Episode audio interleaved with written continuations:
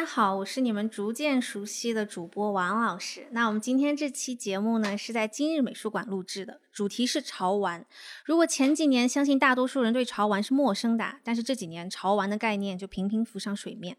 首先是前不久，泡泡玛特在香港上市，开盘后市值迅速拉升一千亿港元。它的概念里呢，潮玩就是一个重要的标签。然后去年有一条特别出圈的新闻啊，就是 COS 和优衣库联名出了一款 T 恤，只卖九十九元，遭到了疯抢。这件事当时也上了热搜啊，很多网友表示感谢优衣库让我买得起 COS。其实还有 Bear Break，当你打开社交媒体，无论是打开朋友圈啊、微博、小红书、抖音，多多少少都会看到一些拍照的时候用熊做背景，不管是真的假的吧，反正躲也躲不开。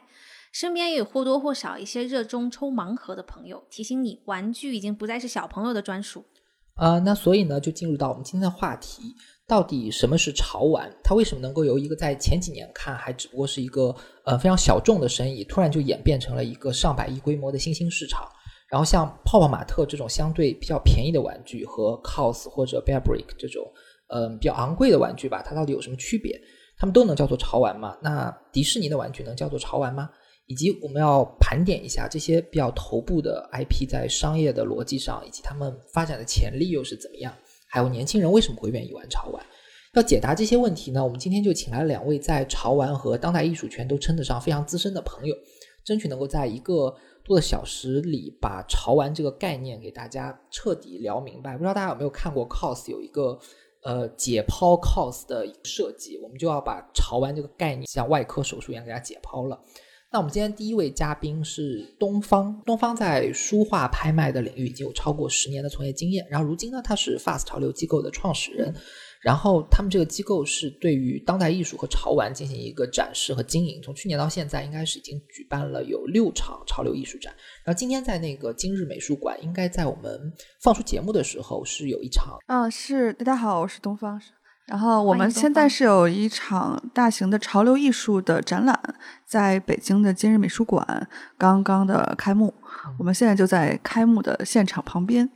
对，欢迎大家来玩，欢迎大家来玩。然后我们第二位嘉宾叫 James，James 是潮流及艺术顾问公司 I Feel Studio 的创始人，以及嗯艺术潮玩集合空间 Chocolate One 的主理人。哎，大家好，我是 James。那我们的第一个小小的问题吧，就是两位是怎么样接触到潮玩的？呃，我是因为呃最早的时候做潮流媒体嘛，然后就一直对潮流相关的一些文化和产品都都非常有兴趣。然后最早的时候，其实还是陈冠希的一些相关的讯息，然后让我们知道了，哎，有一种没有什么功能性的玩具，然后呢，同时又具备一些非常流行的元素或者属性。那可能当时大家对于它的命名还没有到现在这样是潮玩的这种叫法，但是它应该是最早时间让我接触到潮玩这个产品形态的一个契机吧。嗯，我是因为从小也比较喜欢玩具，然后也从小喜欢艺术。呃，虽然后来这一直从从事艺术行业，这两年突然发现又可以玩艺术的同时，可以就是收藏玩具，然后所以才开始关注这一块儿。然后另外在国外看到了一些，比如博物馆，比如说纽约的这些 MoMA，他们常年做的这些展示，我就感觉到他们的这些玩具和艺术之间的概念越来越模糊，所以我。这里特别感兴趣，才接触到这个方面。那我我个人经验就比较诡异了。我在我年轻的时候，嗯，青春的荷尔蒙还没有褪去的时候，当时中文互联网有一个非常大的事件，然后陈冠希他有一组摄影作品，大家都在就是流传吧。然后呢，就有一个非常非常有见识的朋友，他的关注点和大家非常不一样。他把陈冠希的摄影作品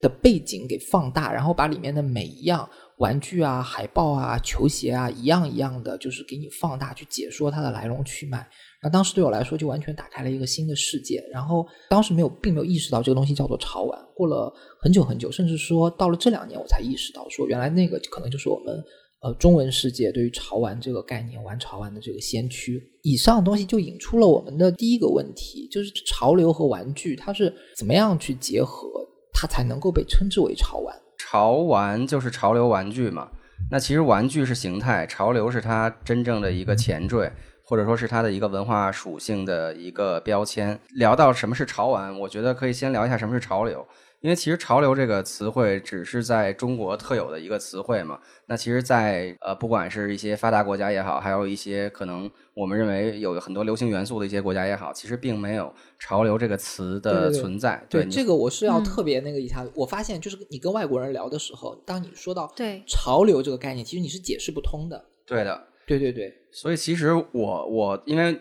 从业也将近二十年，那其实我一直觉得说，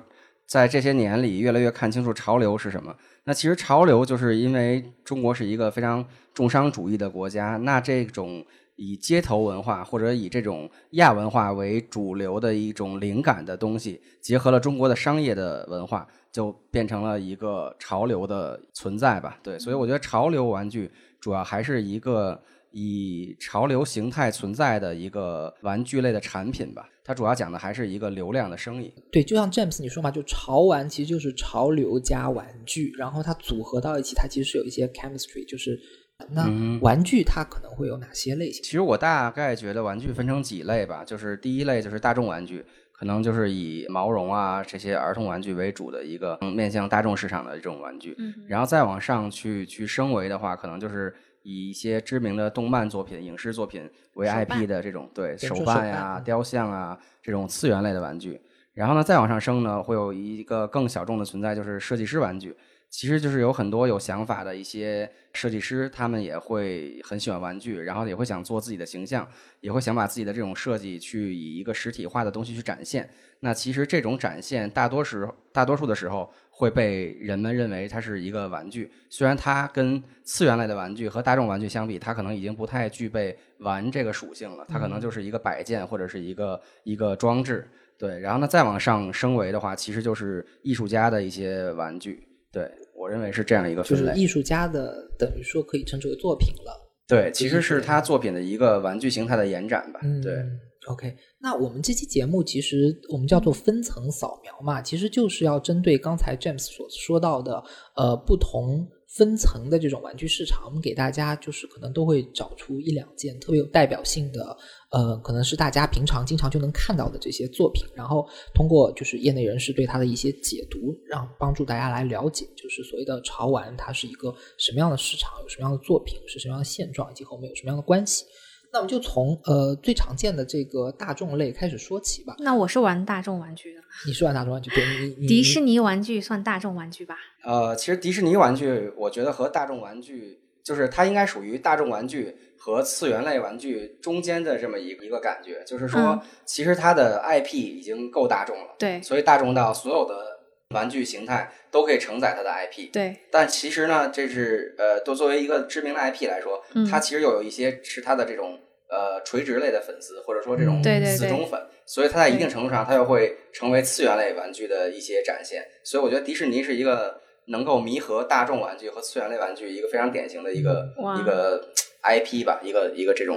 迪士尼，它本身是一个历史也很悠久，然后很有深度的一个一个品牌。它不光是像 James 说的有大众和次元类，实际上它去广泛的和设计师、艺术家联名，它也是会有有艺术属性的作品。对，就是其实你你无法把玩具作为割裂的分层，就是它还是互相都有交集的。几个分类吧，就我们现在其实做一个分层扫描来说的话，只能说我们分层的更多的是它这个玩具类别的受众，而不是这个玩具本身的一个一个文化的东西。对，嗯，所以 James，你刚才说的分层，其实指的是买玩具的人的分层，或者说是产品的分层。而玩具公司呢，特别是那种大型玩具公司，他们是可以按照自己的商业策略去跨层的推出自己的产品矩阵。那我们现在就时下最受关关注的，当然就是泡泡玛特了。它主要是集中在分层的什么位置呢？它算不算是大众类？嗯，其实我觉得泡玛特属于设计师类的玩具吧。它是一个设计师玩具的集合品牌。当然，它的呃产品的形态的方向是从低到高都会有。对，它也可以接触很多大众。但相对于真正的大众玩具来说，其实它还是。会相对小众一点。Molly 是一个等于是一个设计师的形象。对，Molly 其实就是呃，Kenny 这个设计师他设计出的一个一个玩具形象嘛。其实他那个，就我们都知道，泡玛特他的起家其实主要就是靠一个是 Molly，一个是拉布布。啊，这主要是当然主要是 Molly 这个形象为他赚取了巨大的商业利润，包括后来他把这个 IP 做得非常的成熟，然后也和各大品牌做联名，呃，来做 IP 的生意也做了很多。大家都觉得他好像是好像是一个就是靠这个盲盒这种什么形式形式，然后吸引了大批的人。但是我倒觉得，其实要深挖泡玛特的他的话，有很多值得就是大家去看的地方。一个是他的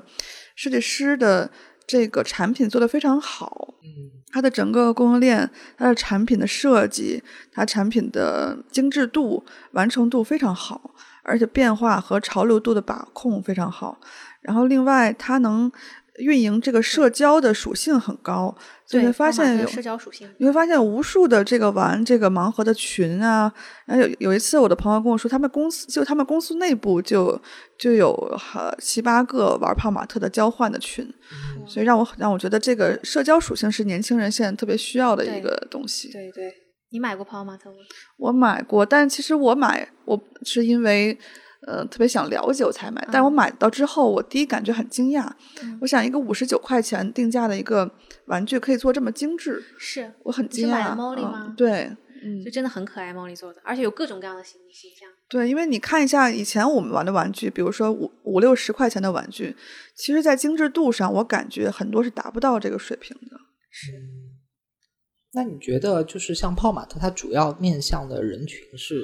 这个我们当时特意做了一个统计，它的人群其实我可能不是最呃官方权威的啊，但嗯是呃应该主要定位是在就是呃三呃二十五到三十五岁之间的女性啊。比较多，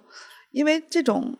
玩具比较可爱、比较萌的这种形象嗯。为主，所以其实主要的消费的人群是女生，而且是就是比如说刚刚步入呃这个工作或者学生这种就比较多，因为它那个很小巧，你可以搁在任何地方，你的办公桌、你的家里，对不占地方嘛。对，所以我觉得，因为它是女性为主受众的一个产品形态吧，嗯所以其实它有几个特征会非常的清晰的出来。第一就是刚才东方有提到社交属性，因为女生比男生可能更爱分享一些日常的点点滴滴，对那不一定，对，那可能也要看是谁。对，然后呢，那第二点呢，其实我就觉得就是说，女生其实还是比男生的消费地位更高吧。对，所以其实作为同样的就是更爱买，更爱买买我在现？买场，我在现场，两位女两位女士在现场都给了一个很微妙，然后略带杀气的眼神。对，就是老娘要买，谁也不能拦着我。对，然后呢，他其实买买买会形成一种购物的惯性，他可能就是会继续买下去了。对，对，然后其实第三点，泡玛特类的产品还有一个特征就是它有一个盲抽的概念嘛。嗯，对，嗯这个东西惊喜感比较简单点的来说，就是对，它会给你一个惊喜感，它会让你以小博大，或者有一种就是成就。对你五十九元能买到什么？能买到我身边有无数的男同胞，他们都跟我说过一样的话，说啊，我我老婆家里头收藏了上百个那个这样的小玩偶，啊然后这这种话，我记得我好像听过，真的很多很多次。就是上百个乘以很多很多然后他趁他老婆不在的时候偷偷玩弄。嗯，泡玛特他已经应该来说已经算是现象级了吧，在现在来说，你们觉得对他的成功是一种就是一种可复制的成功吗？一种必然的成功，或者是一种有壁垒的成功？我觉得壁垒，我觉得壁垒还蛮高的。哦，嗯，就是特别是现在，它既然已经进入这个市场，它已经成为绝对的优势了。嗯啊，我觉得想想要达到它现在这种规模，还有它的成本的这种水平，我觉得还挺难的。而且它把这几个 IP 做得越来越成熟，而且它就是掌握了大量的 IP 的资源，嗯，嗯而且它现在占领了，就是说国内你看各大商场啊，还有公共场所的这个一些位置，对，对。他们铺的非常广，你在任何地方几乎都能看到他们的那盲盒售卖机，然后在各大商场都能看到中庭，看到他们的一些大的形象的这建种搭建，然后一种呃对美陈，而且他们会做这个之前，因为今年还比较受限，之前做这个潮流玩具展 BTS、STS 可以看到就是。引发了一个热潮吧，就是就是我无数人排队抢购的这么一个热潮。啊，泡玛特吗？抢购它是限量发售还是怎么对，它会在会场会特别发行限量的一些特别款，哦这些款款你必须要排队，提前排队。很多人就是哦前一天夜里去排队，因为你可能抢泡抢玛特吗？对啊，因为你抢到这些限定款，你可能转手就可以赚好几倍的价格，啊，所以它的这些展会也非常成功。嗯嗯，我觉得它的各方各方面都做的比较精致，比一般的、嗯呃公司都做的更注重自己的品牌形象还有输出。那我说一下我的感受吧。我大概是三年前、三四年前回国的时候吧，应该三年前回国的时候，有一次逛商场，无意间看到了一家很精美的玩具店。那个时候我是蛮震惊的，因为我之前在国内的商场里没有见到过这样精美的玩具店，而且就是专门开在最豪华的市中心的商场里有独立的门面的这样的一家玩具店。我个人感觉啊，虽然我没有在我的朋友圈里看到泡泡玛特的社交属性，但是也不妨碍我直接走进去。首先，它那个店面非常精美；其次是我觉得他们整体玩具店的氛围感特别强。我作为一个从来没有接触过泡泡玛特，也不知道什么是泡泡玛特的人，我进去之后，我觉得是它那个氛围感驱使我购买了我人生中第一个泡泡玛特，就是它和 Elsa 的一个联名款吧，算是，呃，一个小小的 Elsa 的模型。确实做的非常精美，而且店里的那种氛围感让你觉得，嗯，来都来了，我必须得买点什么。然后今年我再去陪朋友去王府井的时候，我发现在呃王府井的商场里面，泡泡玛特有非常大的几个中庭装置。然后非常精美，并且在商场里见的时候非常时髦、非常可爱，很多女孩在那里拍照啊！你不得不承认，我觉得泡泡玛特各方面都做到了很精致。我我们嗯看那个王宁他他的这个发言啊，嗯，他每一次都会强哎调，解释一下，王宁嗯是泡泡玛特的老板，有可能有些听众会不晓得这个情况。他每次的发言都突出自己是一家艺术机构嗯，啊、就是说，我觉得他像国内其实烧钱以及做盲盒的公司，其实说真的还是蛮多的，嗯，但真正像他这样能把握 IP 这么准，而且能把产品把控做这么好的，还有把展会和美陈做的这么精致的，嗯其实我觉得还是比较少。嗯，对，就是还这个还跟那个，当然他现在更来越来越有钱，但是其实我观察他在以前的时候就已经超出了很多同行。对，其实东方说的没错，就是为什么泡玛特能够把每一方向、每一个方面都做得非常好。我觉得还有一个原因是，就是我们要回归到潮流玩具这件事情的本身上来说，就是它因为第一个去占据了这个风口或者这个赛道，以及它通过规模化的运营、资本化的推动，然后去把供应链、设计师和它整个的零售体系做了一个非常有机的结合，这样它就层层的抓住了每一个流量的入口。也就意味着它其实把自己做成了一个潮流玩具的平台。那所有的人想做潮流玩具，或者说想了解潮流玩具，就必须要经过这个平台，或者说至少要跟这个平台发生一些关系，他才能够从这里面获取到一些流量，嗯然后把这个流量的玩具做出来。那其实他在这个领域里就能够做到一个潮流玩具的一个形态或者样子。就就如同说刚才呃聊到，其实他也有办一些展会啊，然后他也会做一些呃商场的美陈啊，他其实要的就是对让你在生活的每一个角落里方面面对无时无刻不看到它的存在。对我觉得这就氛围感很强。对而且它是一个入口。我觉得泡玛特相对于很多我们可能刚才说到的一些设计师品牌或者是艺术品牌来说，它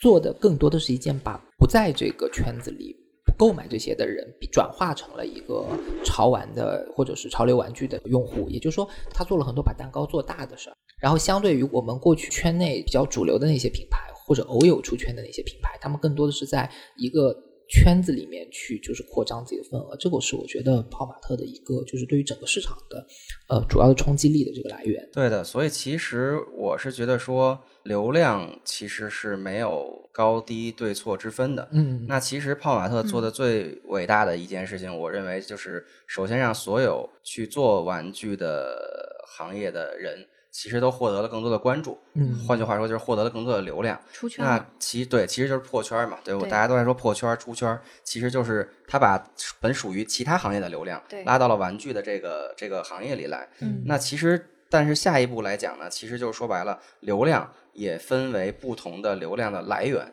那有些流量的来源是大众，或者说有些流量的来源是一些呃，本来他可能喜欢潮流这个词汇，或者喜欢让别人觉得自己很时髦的这些人，嗯但他对于玩具或者对于这种潮流文化的本身的研究的深度，他没有那么苛责，也没有那么多的一个要求，对吧？所以嗯其实呃，一些一些就这个也能对应到刚才我们分析到泡泡玛特它的受众。就是这些刚刚步入社会的女性，其实她对生活可能有很多的未知啊，或者对工作上可能有很多的压力。嗯那这种可爱的萌系的东西，同时它的单价又不高，嗯能恰好的解决掉解决掉他们一些可能嗯从人性底层的一些一些需求，比如一一种陪伴啊这种。可以看出詹姆斯比较了解年轻女性的心理路程啊，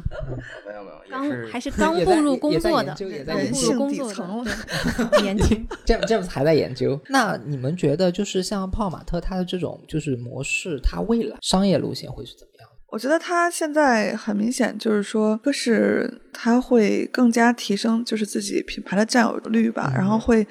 更多的更新迭代，然后会签更多的更大的 IP。就是其他跟设计师去合作。嗯，对。然后呢，我觉得他们应该会做其他的，呃就除了潮玩之类其他的产品，啊包括生活家居，包括艺术，包括嗯其他的，周边呃，不要周就是周边，就是等于是涉及到生活这些用品的行业，可能会更多的扩展。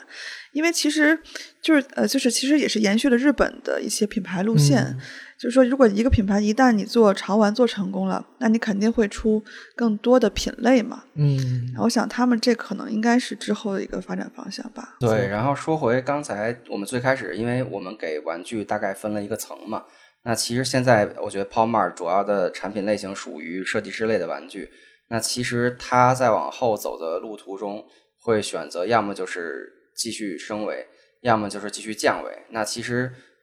对于我来说，我是认为升维是非常难的，因为其实设计师玩具的再升维就是艺术玩艺术类玩具嘛。那其实艺术类玩具跟设计师玩具会有一些致命的呃壁垒壁垒，或者说叫这种就是 gap，、对吧？就是一个、一个缝隙，这个缝隙可能很难用简单的时间或者说呃一些商业手段去弥合。对，然后呢，那其实降维，我认为可能是泡马特会会选择一定会去做的一个事情，比如说他把嗯。这些知名的 IP 打造为更广为人知的一些一些 IP，就可能把它添加一些内容啊，做乐园呀，或者是做一些动画呀、漫画呀，然后让他们去往次元类的东西去靠，让这些更年轻的人从一开始再接触到它的时候，不是从产品，而是从内容，那就又变成了一个下沉的一个一个扩张。那其实这部分的市场会帮助他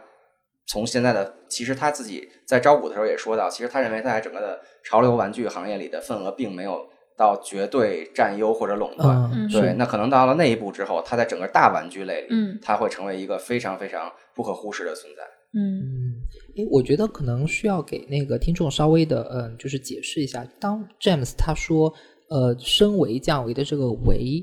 嗯，一开始 James 不是想说，我们把玩具可以大致的分成，呃，大众类，然后次元类，也就是像什么手办啊、高达、海贼王那种周边，然后设计师类，然后像泡玛特的 Molly 就是非常典型的设计师，以及艺术类，就是艺术家他去做的那些玩具。那我个人理解是这样，就是你如果把它想象成是一种金字塔的这种结构的话，那你越往顶层的，你可能就是可以说它，嗯、它的独特性就越强，它的原创性就越强。那你从商业的角度来看，就它溢价的空间就越大。是的，对，可是呢，它的体量就会相对的去小，就是变小，然后它圈子可能会更封闭。然后你越往下走呢，可能就是我们熟悉的那种超市、大卖场，然后客单价、零售价都低，但是它量能铺的很大，然后可以做出一个像商业帝国一样。对，因为怎么说呢，就是在设计师玩具这个领域，因为有了泡泡玛特这这一类品牌的存在，所以其实这个领域的竞争现在变得非常的激烈。对，首先资本也非常认可，然后大众的消费市场也非常认可，这个生意变得很大。其实，在这个横向的平台上来讲，很难出一个真正所谓的寡头，可能以后应该在未来几年内都是群雄纷争的一个状态。对，嗯所以在横向的扩张受阻的时候，我才会说，我分析它一定是纵向去发育嘛。对，那其实向上发育真的很难。对我觉得向下的概率会更大。这里信息量有点大，我要稍微给大家翻译一下。就 James 说的纵向和横向是什么意思？玩具市场从纵向垂直来讲，它是一个金字塔，最上层的是艺术家玩具，然后是设计师玩具，再到次元类玩具，最后是大众类玩具。而横向呢，指的就是一个公司手上握有多少 IP，像迪士尼最古早的米老鼠，一直到比较新的像星黛露，这些都是它在横向拓展它的运营它的这个就是品牌。那拿泡泡玛特来讲呢，它本质是一个销售呃设计师玩具的品牌。然后 James 就认为，在今天的市场环境下，要横向的去开发更多像 Molly 啊、拉布布这样的 IP，以至于做到垄断的地步，对于泡泡玛特来讲是非常困难的。那你要沿着纵向去往上走，把自己变成一家具有呃艺术玩具基因的公司。同样也是非常困难的，所以对他们来讲，最有可能的出路就是沿着这个金字塔往下走，基于现在现有的 IP 去开发更多的像电影啊、电视剧啊、漫画啊之类的内容，还有周边，形成他们固有的这个粉丝群体，然后继续按照次元类乃至于大众类玩具的这种商业模式去运营，这对他们来说可能是最可行的方法。我觉得可以，可能可以，可以稍微以几个比较清晰的产品的例子来来给大家重新梳理一下这个玩具分层的一个一个状况吧。对，首先从大众大众玩具开始呢，就是其实这些玩具就是一个一个供应链，就是一个工厂。对，它可能是个毛绒厂，它可能是个塑料厂，对吧？它做的一个东西呢，你不能说它没有设计，但是它没有品牌和一个文化要聚集的一个概念。那到了次元类呢，其实说白了就是这些受众它本身追逐一些。呃，动漫作品也好，影视作品也好，那其实这些动漫作品和影视作品，它是带有一定的价值观和文化的属性的。对，那成成为了这些作品的粉丝的人，就很容易成为这些作品的一个相关衍生品，就是这种次元类玩具的粉丝。那它跟大众玩具相比，它就具备了一个非常清晰的一个符号或者一个。一个清晰的一个文化属性，嗯，那上升到设计师这个领域呢，因为设计师都是比较追求独特和新奇的一些人，他们可能会在材质上啊，然后会在一些创意上是用非普世或者说一些更为挑战自我的一些方式来做这种设计。那当然，设计师的玩具最大的难点是如何把设计和供应链做一个完美的结合。你只有图纸，你还要做出来，这个才是真正的难点。但其实这个领域为什么会发展到这么大，扩张的这么快，就是因为众所周知，我们中国最厉害的点就是我们的供应链，我们可以有无数的对制造业的基础，我们可以有无数不同种类、不同细分品质或者说材质类的工厂，然后来满足这些要求，所以就造就了为什么可能。大家会觉得，哎，泡泡玛特，对吧？它做一个产品那么便宜，然后，哎，大家观感还非常的不错。从它的做工啊，到上色呀，到到它基本的一个可能塑料的一个一个品质感，就都不差，对，是对得起这个价格的。很多人是因为价格便宜的关系，就把泡泡玛特自然的归到了大众玩具，而不是设计师玩具。其实呢。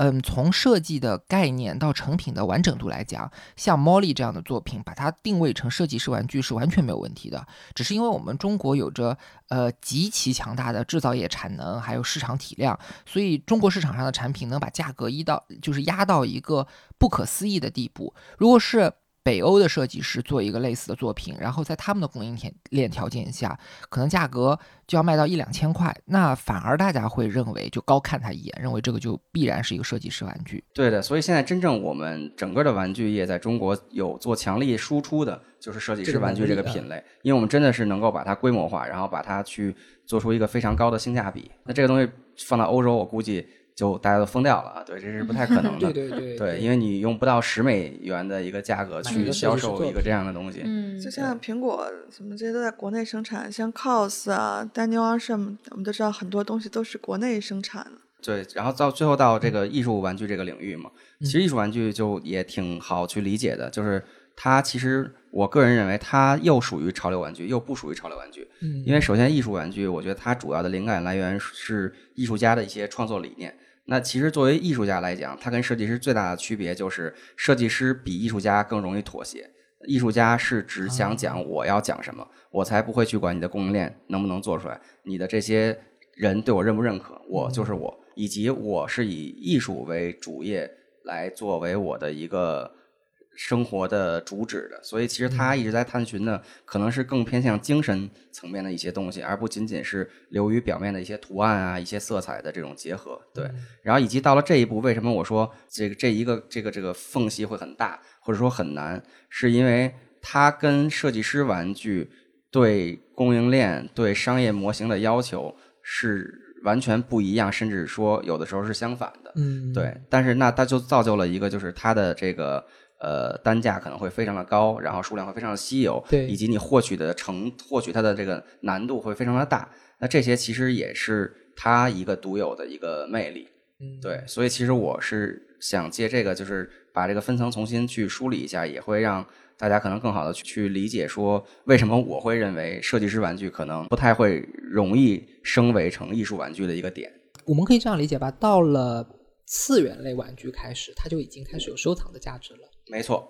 对，然后或者说它从或多或少，它已经开始有那种原创性和这种我们说的艺术的这种属性。这就是系列感嘛。对就是对对，那我们回到泡泡玛特啊，泡泡玛特如果能在次元类玩具的领域进行扩张，其实有一个很重要的收益，就是次元类玩具这个品类，它的用户粘性是超级好的，有的时候能够一追就追好几十年。对的，因为我们这几代人都躲不开次元类文化对我们的侵袭吧。对，就从一些动漫作品到一些影视作品，就是我们最早可能对于玩具这个概念，想买成套的来收藏。对，这个其实是的你最早的这个次元类玩具是什么？吸就引你的我可能就会暴露年龄，对，啊海贼王，但是对，其实海贼王其实对海贼王还好吧？对，应该可能应该是变形金刚吧。变形金刚。对对忍者神龟，对对我是忍者神龟。我是迪士尼粉丝，我是迪士尼粉丝。对，你重要是要说你是米老鼠是吧？你是不是不是，我目前比较迷星黛露。啊？对，就是我对我是从变形金刚开始去去认知次元类的玩具的吧，然后到后来一些动漫作品，不管是高达呀、还是海贼王啊、龙珠啊这些，这些你都有收藏吗？我现在因为不能什么都收嘛，在次元类这块儿，我就是主要、呃聚焦在海贼王的这种玩具的收藏上。哎，次元类的玩具，你上次好像咱们聊过，你说有一些像高达这种，它已经是现象级的那个次元类玩具，而且它的销量是完全不弱于，就是它是远，其实是远远强于像毛利、像那个呃泡玛特这种，嗯、它也是有一个商业上的转变方向的。对，其实这里会有一个有意思的点，就是次元类和设计师玩具，它到底的那个交界点界限啊在哪儿？对对，其实就是像高达，因为它已经可能呃知名到不能叫世人皆知，至少是可能非常的流行。他非常希望自己能够能够升为成为设计师玩具里非常特别的一个品类，就是平台类的玩具嘛。嗯那其实平台类的玩具在现在的呃市面上有有有两个品牌是非常的有名的，嗯对，一个是来自丹麦的乐高嘛，对，乐高那其实它的主要的面向的人群是是以儿童为起点，然后到成人，现在逐渐越来越成人化。对，然后另外一个就是来自日本的这个 Bear Brick 嘛，就是嗯大家有些人管它叫暴力熊，有些人管它叫积木熊。那其实就是暴力熊是一个山寨的名字嘛。对，这里也借节目来跟大家去去去去讲一下这个事情。对，然后其实积木熊也是 Bear Brick 的一个直译嘛，因为 Bear 就是熊，对，Brick 就是积木。然后那其实现在高达这类的次元类的玩具，它希望通过不断的强化一个形体的固态，把它推成一个设计师玩具里边这种非常特别的一个就是平台类玩具。那平台类玩具的特征就是说，它的样子是固化的，就它并不是属于某一个艺术家或者某几个艺术家，但是所有的艺术家。IP 或者是一些什么有文化属性的东西，都可以和它成为一个毫不违和的一个一个结合，然后做成一个限定版的它。就比如说，嗯限定版的 Bear Brick，限定版的呃乐高，嗯也可以有嗯限定版的高达。其实这是嗯现在次元类玩具想突破自我的一个一个挑战吧。我对知道有那种职业，好像就是叫做乐高 artist，就是以对拼乐高啊为职业的这种，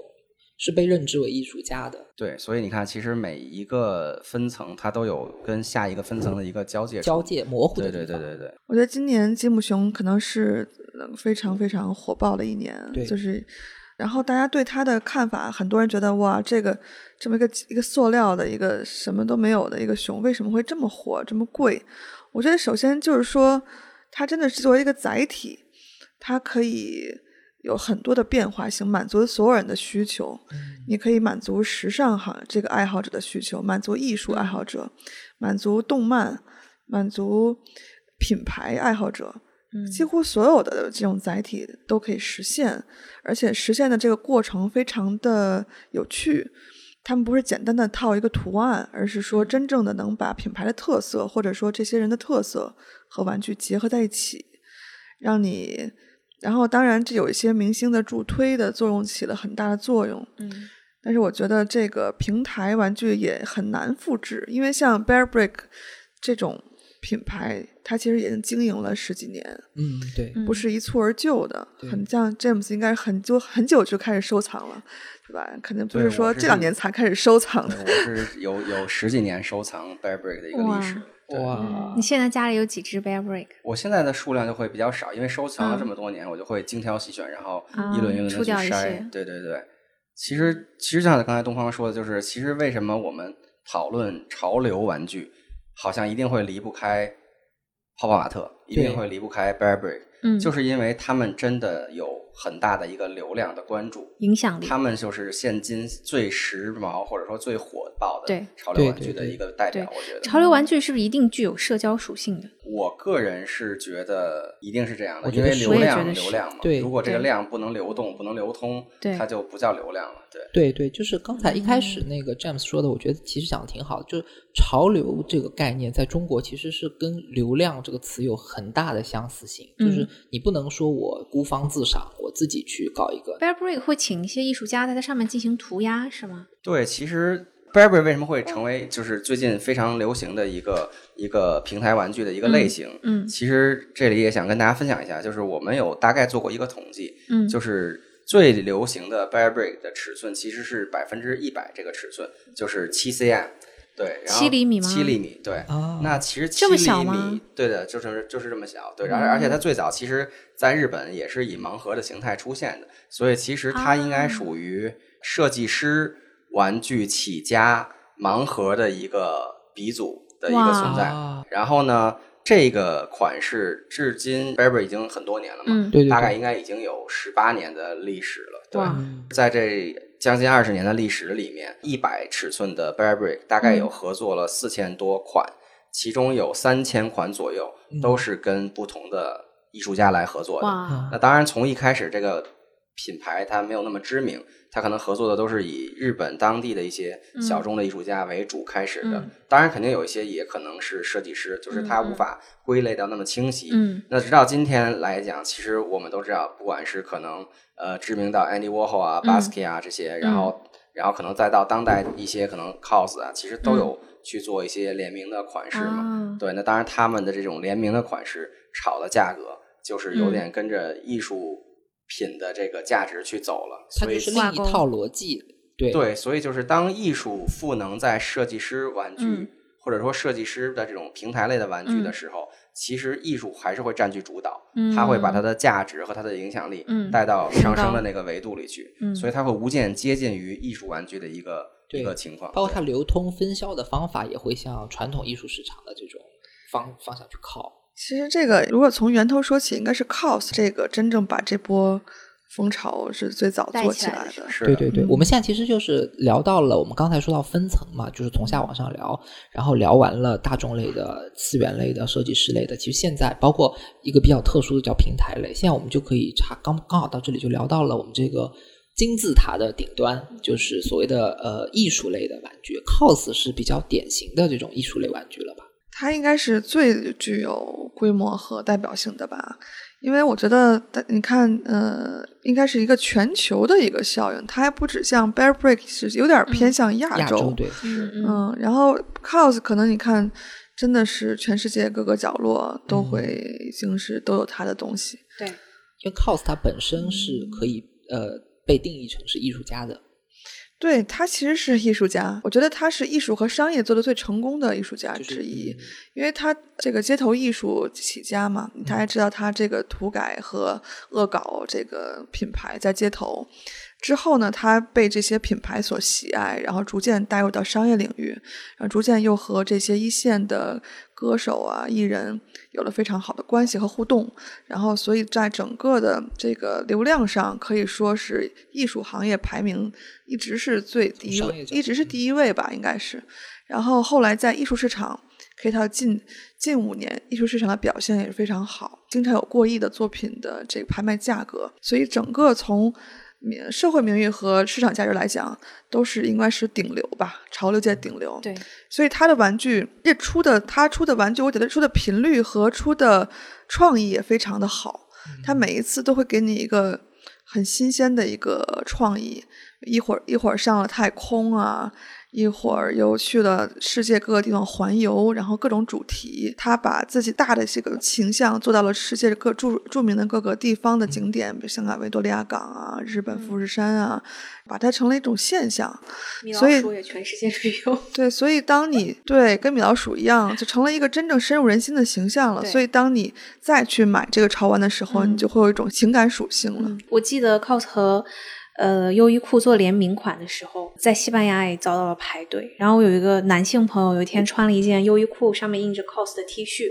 但是他跟潮流完全不沾边。我就问他，我说：“你知道上面印的是什么吗？”他说：“我不知道是什么，但是我知道这个东西非常火。对，这是流量的一个体现嘛。cos 它本身作为一个艺术家，就是你纯粹如果我们不讲市场，纯粹从呃评判艺术家的方式去评判它，你们觉得你们会怎么去评价它呢？我觉得我我 cos 是一个很容易被大众喜欢的艺术家，嗯因为第一他很聪明，他的作品中经常引用了一些经典的形象，就恶搞，就导致你先第一你看到作品的时候你很亲切，对，你不会你不会说完全是艺术家自己的东西，你会看到里面你知道的一些品牌，你知道的一些动画，辛普森一家什么，就你会知道这些东西跟你是有共鸣的。然后我觉得艺术家就是从艺术来讲，还是一个整个的概念的问题。cos 它其实也是一个当今社会一个精神文化的一个代表，还有一些反叛，然后又拥抱商业，然后又拥抱各种文类型的文化。我觉得是现在年跟年轻人的思路是一致的。所以也就是说，年轻人为什么会对他有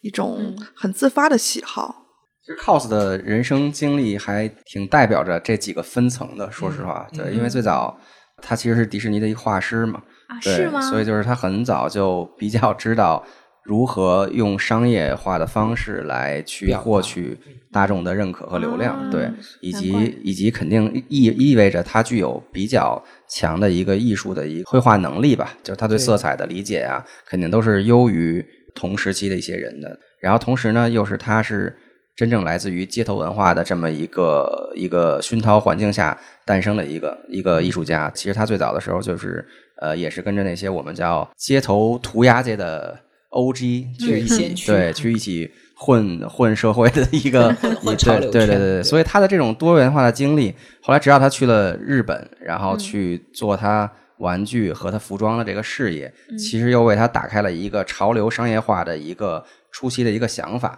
以及最早的时候，他做玩具，我我我觉得他也没有考虑那么多艺术性，可能那个时期的 cos 的玩具，它更像一个设计师玩具的一个品类。嗯，那后期随着他自己对于艺术的理解的加深，以及他迎合了这个时代的一个变化吧，就嗯。也就意味着说，呃，其实流量能够把他从设计师玩具去往艺术的这个领域去发起挑战，这也是非常有意思的一个点。对，就是他是真正的从设计师到艺术家的一个过渡一个一个逆向哇，升维的，其实是很困难，对对对跟安迪沃霍尔很像，安迪沃霍尔哦当年也是从设计开始，开始对对对对变成一个有公认性的，他们都是知道大众要什么。对对嗯，对，我觉得上次 James 你跟我聊的有句话，你说的特别有道理，就说其实很大程度上，呃，艺术家和设计师的区别只在于你被认可的程度，你被艺术圈认可的程度。对，House 作为一个符合街头精神、有挑战感，然后以及又有一定的艺术造诣水平，并且有非常巨量流量支撑的这么一个综合了所有因素的人，那他带领着设计师领域挑战艺术家这个领域，然后并且成为了至少在嗯艺术的这个领域里。你不能忽视他的存在，你不能说他已经是大师或者怎么样，但他一定是个不能忽视的存在。对对，就像刚才东方也说到，他的作品拍卖有过亿，然后他的粉丝的这个量非常的大，然后他的作品在全世界各地的一些知名的地方都会成为一个、嗯一个景点。这样其实真的是代表了我们这个时代吧。也就是说，我们不再说不可逆袭，而是说你有没有做足准备，以及你有没有真正足够的实力。呃，这里说一下我对艺术玩具的看法。我以前有一次，嗯，我去一个家族历史很悠久的一个一个人家里做客，是欧洲人，德国人。然后他们家是一个很大的一个大庄园，然后呢，他在客厅里就摆着好多罗丹的雕塑。他跟我说，这些雕塑好多都是他的祖先在罗丹还活着的时候就已经买过来了。然后当时就想说，他家可能比一般人家要大一百倍吧。那如果把那些罗丹的雕塑缩小一百倍的话，差不多就是今天我们差不多一个玩具的这样体量的这样一个大小。那好比说那个时候的人，就他的祖先买罗丹的时候，可能跟我们现在的人去买艺术玩具是是一样的感觉。艺术是一个理念吧，它本质上是一个概念，然后图像啊、音乐啊、文字啊、雕塑啊、玩具啊，它都可以作为这个理念的载体。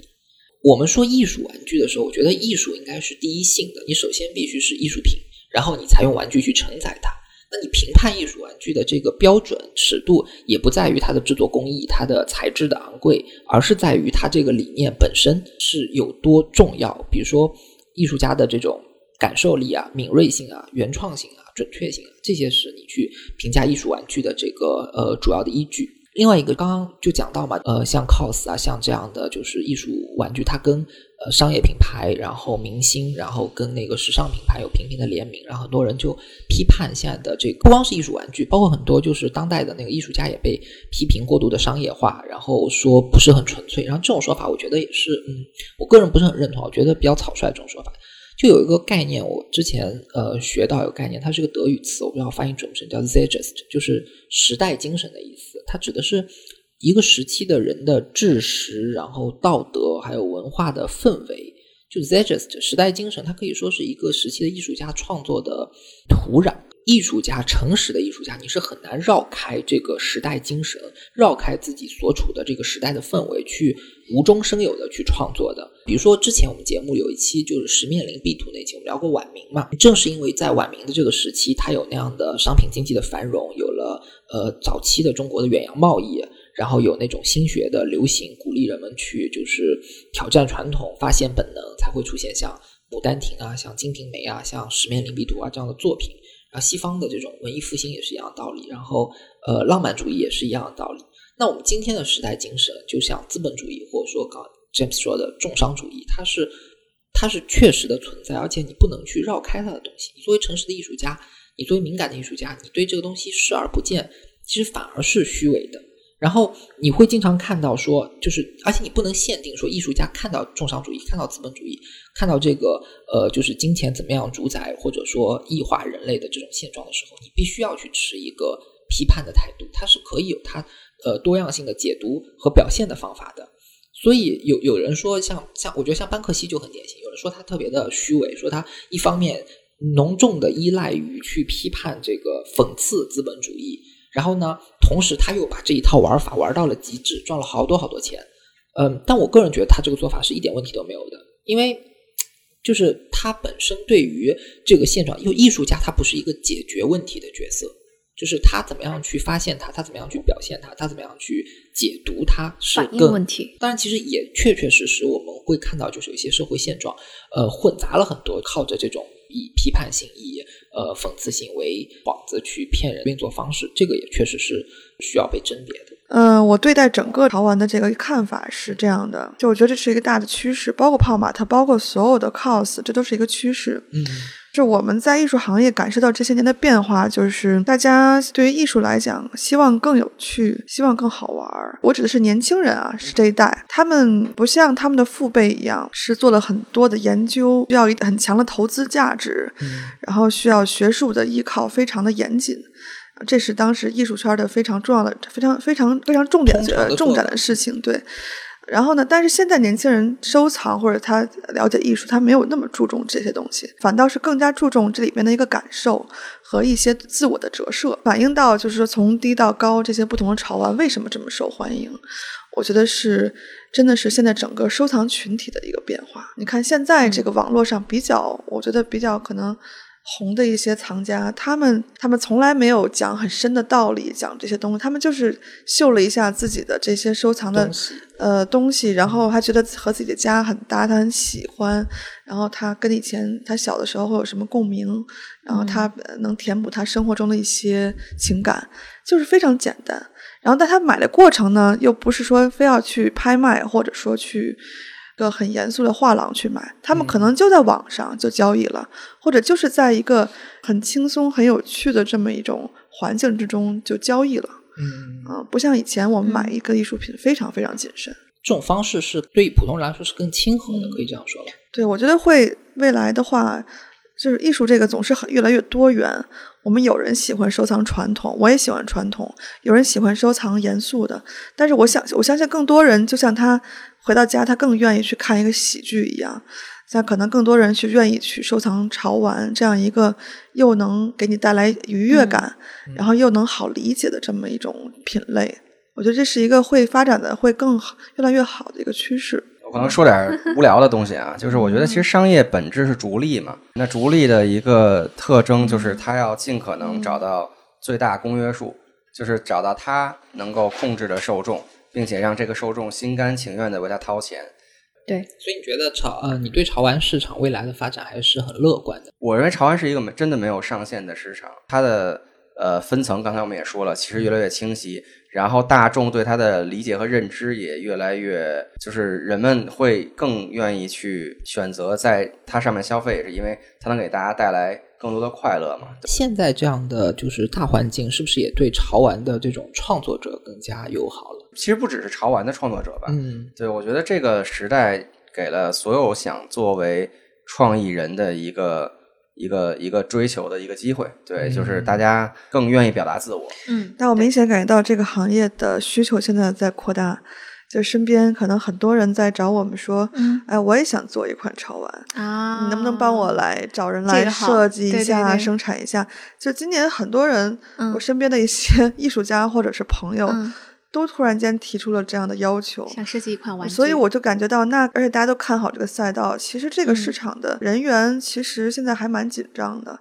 好的设计嗯师、好的开发这些人员都还蛮紧俏的，但是呢，很多人也会是陪跑。如果是完全蹭热度的话，其实很多人还是会，如果不专业性把握市场的，也是基本上也不会赚到钱，或者说嗯得到名声。哎，这个会成为一个很有意思的点嘛？就是说，如果艺术家想挣钱去做潮玩，和艺术家想通过更普世的一个产品形态去表达自我的哎，艺术观念，这个有意思哎，因为这个你看，我们我做了一个分析啊，我这次潮流展发布前的展讯，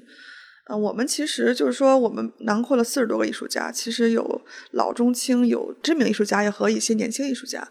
但是我发现最后，比如说大家关注的点会落到很关注曾梵志出的那一款潮玩，嗯，对吧？因为大曾梵志是国内可能是最知名的艺术家嗯之一了。对然后这一款潮玩一出呢，我一下感觉到关注度非常非常高。嗯，这个其实就 James 嗯说的分层里，你从上往下渗透是很容易的，但是从下往上很难走的一个佐证。对，哎，曾梵志设计的潮玩是什么样子的他就是用他知名的那个面具人的形象嘛。啊？我到时候配个啊图，对对对，嗯，面具人的形象，然后据说画了得有快两年的时间，这个草图，再加上他嗯和我的一个朋友 CJ 他们一起做的开发，啊，产品的开发设计，多大的很的玩具？精致，十二寸，嗯，十二寸。做的很精致，比如说衣服啊。嗯脸部啊，都是很栩栩如生吧。啊像这个，就是说，也是，比如在市场上也是，它还没有发售，然后二级哦，市场、还没有发售呢。啊，不是，应该是今天呃开始发售，但是是二级市场的价格应该就会已经其实已经炒到好几倍了。像这是一个个例嘛，像日本的基本上大的艺术家基本都出国潮玩了，而且都是出了很多代了，而且价格都很贵。比如说，那村上龙一个一个毛绒玩具都要嗯好几就要都要很贵，嗯，所以他们在这一块的产业是很成熟的。嗯，但是我感觉国内现在这块还真的是在起步阶在段，起步。所以你们觉得玩具是艺术家的理想载体吗？有一些艺术家有很强烈的野心，他希望自己的产呃作品出现在人们生活的各个角落。所有地方啊，但是很多艺术家他并不 care 这件事情，他只希嗯望创作自己的作品，只希望表达自己想表达的东西。嗯，对对，他特别害怕，就是说把他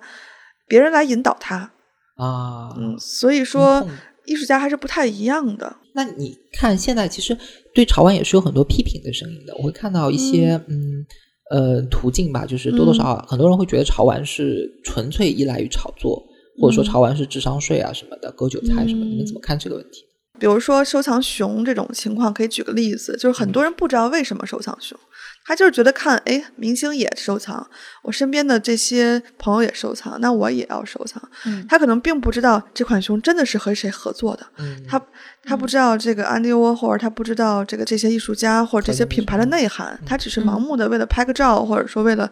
嗯，为了为了为了为了炫耀一下自己的收藏，所以可能这种情况下也是比较多。对，我觉得以以熊为例吧，以 Burberry 为例，其实在短短时间内经历了炒至平均价啊，嗯炒至四到五倍，然后现在可能又大概跌了一半吧，就是平均价，就是可能平稳对，就是平也其实还还还蛮不平稳。我觉得是我觉得升高的时候就是飞升，嗯然后呢，当然就是没有没有飞升那么急坠，但是这个这个坡度也是蛮陡的。呃，我是觉得流量这个东西的好的地方就是它真的能换来关注，能够把真正喜欢这个东西和想让大家了解这个东西的这些人的。这些想法给表达出来，对，包括可能设计这个产品的这些设计师啊，这些对。但是不好的一方面呢，就是当它东西被过度炒作的时候，其实还有一个超越所有人性的东西叫钱嘛，对。当钱成为唯独判断的标准的时候，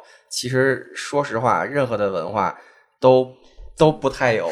抗都很脆弱都很脆弱。对 对对，对所以其实我们作为从业者来说，其实我们当然希望我们想讲给大家的东西会有更多的人认可，然后嗯想带给大家的东西会被更多人喜欢。嗯但是这个度其实不在我们手里能够轻松的掌握，在重商主义下，对吧？连嗯连艺术品都越来越像艺术商品的时候，本身就作为商品的东西，它又有多少东西可以坚持？我们也是也是在努力吧，只能说是。我觉得，就从艺术的市场经验来看呢，就是所有的一个新兴事物发它刚开始蓬勃发展的时候，都肯定会有这种大家趁机割韭菜的行为。对，但一旦这个市场发展的特别成熟，那大家其实都水平也都提高了，所以也很难再去交纸张税了。嗯只能说现在因为这个市场还是比较初步，所以肯定有很多人趁机想捞一笔。而且利主要还是利用信息差嘛。嗯，对，因为你没有嗯百度上，你也不能说搜到一个如何评判的一个价格 标准。对对对，但其实美国还是有这种价格的一个趋势的，可以哦比较清晰的一个一个这些东西的。我觉得所有人人生中总有一些智商税是要交的，甚至这个可以说不是智商税，就是之前芳芳提到的说，很多人可能买 Bear Brick 或者买 COS 的时候，他不知道这是什么，然后他也不知道这是跟什么设计师合作的，什么艺术家合作的，就好像一开始今天我见到 James 的时候，发现他脖子上戴了一个精美的，呃，哎，这个这个设计师叫什么？高桥高桥乌郎，高桥乌郎发现他戴了一款精美的高桥乌郎的这个项链，而且这个项链是我在平时没有见到过，它是一个完整的鹰的形状。然后我就问他，我说这个为什么这么火，或者为什么被这么多人所追捧啊？他 James 是我见到的唯一一个人，身边这么多朋友戴，他是我见到唯一一个人能跟我讲了他的呃，不论是设计理念，还是它的那个制造工艺啊，包括我自己 手里把玩这款项链，发现它的光泽度啊。精美程度啊都非常好，但是换言之，那些不懂、不知道什么是这些工艺，然后也不了解高桥乌郎的人，难道就没有资格去购买这些项链？难道他们的购买就是智商税吗？我不觉得啊，我觉得这个潮玩的收藏已经有区别于传统艺术收藏了，它已经没有这种门槛儿所言了。无论你是花五十九元购买一个泡泡玛特啊，还是你购买的是艺术艺术玩具。艺术周边都是个人收藏爱好啊，在我心里是完全没有高低贵贱之分的。王老师说的这个观点就很有意思，就是其实它很符合我们刚才在讲说，当消费可能大于很多东西的时候，其实是因为消费者本身介意的点发生了转变。对，这就是对当下社会的一个非常好的一个描述吧。大家在各自的情况下去坚持自己的选择就好了。我觉得最重要的就是为什么潮玩会变得那么流行，还是因为它让我们不同的呃性格、不同的这种这种属性的人，还是都会获得一种他得到的回馈就是不一样心的。对对他回馈虽然不一样，但是他是有所回馈的，这是他存在的基础。节目的最后给东方的展打一个硬广吧。呃，东方现在办的潮流艺术展名字叫“这不可能”，地点呢是在北京的今日美术馆，时间应该从大家收听到的这个时间开始就已经在办了，一直到二零二一年三月五日结束。具体内容的话，呃，东方要不你自己说一下，你是从一个什么样的出发点想到要办这个展？嗯，我我们其实这个这个出发点是一个很自然的一个行为，不是刻意的要做这个事儿。今年疫情期间待在家里头没有事儿干，然后反倒是潮玩的交流啊、收藏啊，还有包括交易啊很活跃。这个行业已经就是我觉得势不可挡，成为一个主流的一个年轻人的一个趋势，所以我才想做这么一个展览。因为我发现我认识很多有趣的藏家。他们展的东西我觉得非常有趣，但是从来没有被艺术界接纳过。比如说，我们之前展过有四万大叔车模的收藏，我们展过苏比玩具的收藏，我们展过这个熊的收藏，这个 Bear Brick 熊的收藏，还有这些国际的潮玩收藏。然后另外就是我们做国潮这个概念，国潮这个概念的就是潮流艺术的，其实真的是起步很晚。你会发现很少有艺术家会。画的像这些 cos 啊，像日本这艺术家一样，很很颜色很大胆、很鲜艳，然后很活泼，其实还蛮少的。嗯但是我发现，其实年轻人他是有这个需求的，他很希望家里头挂一些这种，嗯嗯，让自己看起来很很酷的闪很酷的画。嗯嗯，然后，所以我们才联合了很多的艺术家，然后这些艺术家呢，也是在这个环境下，他们自己其实有触动，他自己在转变，嗯，然后他们会给我看他们最新的作品，嗯。也是确实是往在往潮流这个方向在转，嗯。他们并没有想迎合市场。因为他们自己都不知道能不能卖掉，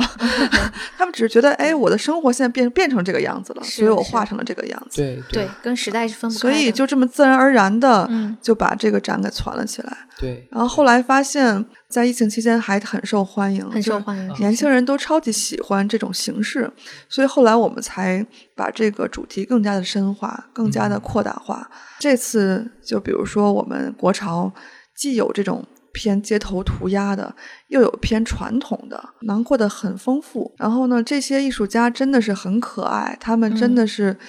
你会发现他们自己呃真的没有什么钱，然后呢，但他们很喜欢表现这种自己的这种内心深处的一些、一些 freestyle 的东西。哇，啊、所以我觉得把他们展出是一件很酷的事情。在今后能做成什么样，其实我们都没有预想过，只是觉得顺应时代的潮流就是一个潮流吧。对，而且像大家现在潮玩已经很火了，嗯，然后但是潮流艺术其实还是一个比较空白的领域。那你会发现，西方或者国外其实是潮流艺术会比潮流玩具更加主流，所以当代艺术嗯不能囊括潮流艺术吗？潮流艺术在当代艺术里是在当代艺术里面的一个，嗯算是一个派别吧很。小很小。嗯，但是在美国分的比较细，pop art、street art，在中国就是拿潮流这个词儿，对对，潮嗯。万事皆可对，潮万事皆可潮，就是这个词谁都可以用，街头的，从街头大妈到小孩到到商场到艺术都可以用，啊，所以 Pop Mart 就借助这个概念叫 Pop Mart 嘛，是吧？有一点是这样的。对，我们是想创造出一个新的一个艺术的一个形式，嗯这个形式是没有那么严肃，嗯，但是水平艺术水平肯定是要有的。很棒，没有但是那么严肃，要和我们这档节目不一样。你不要给我们节目泼冷水，好不好？哦，你们节目也是有了对吧？这个严肃加上了这个